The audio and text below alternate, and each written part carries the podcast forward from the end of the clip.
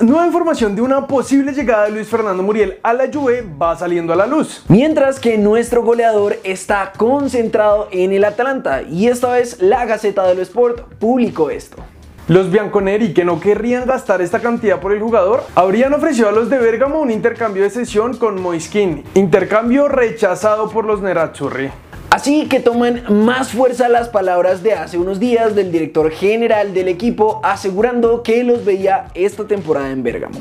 Sin embargo, aún quedan unas semanas del mercado de pases y tendremos que esperar para ver si pasa algo. Nos vamos a España porque el Tigre Falcao sigue siendo un buen referente para los jugadores del Rayo Vallecano. Sergio Camello, delantero cedido en el equipo, habló con la prensa de Falcao y dijo: el Tigre es un referente, lo he visto en casa marcar goles y ahora es un honor sentarme en el vestuario con él. Mientras que el Rayo jugó hoy contra el Real Valladolid como parte de la pretemporada, pero no contó con Falca ni siquiera en el banco de suplentes. Y aunque ya se habla de una posible molestia física de nuestro goleador, esperamos que fuera para prevenir y que pueda estar en el inicio de la temporada. Que para el equipo de Vallecas será el próximo sábado 13 de agosto ante el Barcelona en el Camp Nou. Otra liga que arranca este fin de semana es la de Inglaterra y 8 de nuestros cracks estarán dándola toda por llevarse el título. Por supuesto hay varios sudamericanos en Inglaterra, por eso As armó el 11 ideal de los sudamericanos y el único colombiano que entró a este equipo fue Lucho Díaz. En la formación también están jugadores como Darwin Núñez, Coutinho y Julián Álvarez. Pasamos a Francia pues tras su salida de Bélgica, Marlos Moreno está a prueba en el Troyes de la Ligue Sin embargo su futuro es bastante incierto pues Bruno Irles, director técnico del club, dijo en rueda de prensa que aún no saben si van a contar con nuestro jugador para esta temporada, pero que tomarán la decisión pronto. Volvemos a Italia porque con el regreso de Romelu Lukaku al Inter, las oportunidades que tendrá Di no serán muchas y ya hay interés de otros equipos, como por ejemplo el Pisa, y su presidente Giuseppe Corrado confirmó el interés del equipo por el delantero en entrevista con la cadena TV Play. Es un talento joven de primer nivel que tiene el tipo de prospectos que nos interesan, pero hoy Salcedo pertenece a otro club. Pensamos en jugadores que si están cedidos en Pisa pueden quedarse aquí, nos puede interesar, tiene mucho talento, le puede dar mucho a este equipo.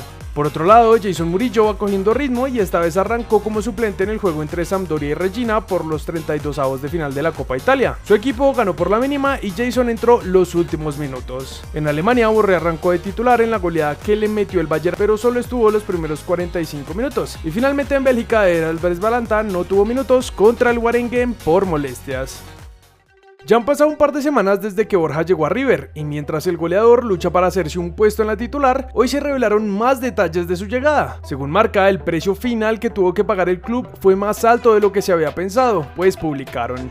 Por el 100% de los derechos sobre el colombiano, River Plate abonó un total de 8 millones de dólares, de los cuales ya se han pagado 5.4 repartidos entre Junior y Palmeiras. Aparte, el millonario deberá abonar otras dos cuotas de 1.3 millones, una en febrero y otra en agosto de 2023. Esto, más los derechos de imagen que fueron pagados al representante del jugador, significó que la llegada de Borja a Argentina fuera de unos 9 millones de dólares.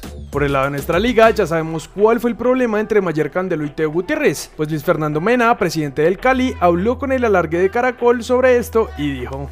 Simplemente hubo una mala información entre ellos. Teo salió de viaje, no alcanzó a regresar la noche que debía llegar y hasta donde tengo entendido le escribió al profe Mayer como a las 10 y media de la noche. Hora tarde, el profe es una persona que está en el campo de entrenamiento a las 5 y 30 de la mañana, por ende se acuesta muy temprano. No lo vio, su costumbre es llegar a trabajar, no mirar el celular. Cuando lo miró era en la tarde, ya los ambientes estaban calientes. Fue una infortunada situación, pero estamos entre adultos, ya ellos hablaron y la cosa está normal.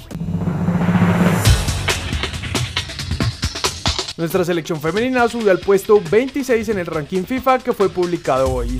Julián Quiñones marcó el tercer gol en la victoria del Atlas sobre Querétaro. Camilo Vargas también fue titular. Millonarios informó que Daniel Cataño sufrió una lesión muscular grado 1 y no podrá ser convocado para el partido contra Deportivo Cali. El exfutbolista Humberto Menosa fue suspendido 5 años de un torneo aficionado por pegarle un puño a un árbitro. Y bueno, Grex, hasta ahí el video de hoy. Pasamos de una con el comentario destacado que lo hizo Alejandra Mendoza y dijo: Muñoz ya tiene que salir de ese equipo y ojalá no salieran más laterales que extremos, porque por esa zona estamos escasos. Bueno, estas palabras de Alejandra me acuerdan, yo no sé si tú lo recuerdes, pero a una transmisión que hizo James junto a Jerry Mina y dijeron: como no, no, practiquen, practiquen que nos hacen falta laterales en Colombia Colombia, algo similar. Sí, sí, bueno, esperemos que eh, en los próximos meses, años puedan ir saliendo más laterales, porque sí nos hace falta un par de recambios en esa zona. Digamos que yo siento que el ataque ya lo tenemos como muy bien, muy Sí. bien sorteado, entonces toca mirar un poquito más los laterales. Y bueno, denos su opinión en los comentarios que ya saben que siempre la leemos. No siendo más, recuerden suscribirse, activar notificaciones, seguirnos en todas nuestras redes sociales y nosotros nos vemos En el siguiente video.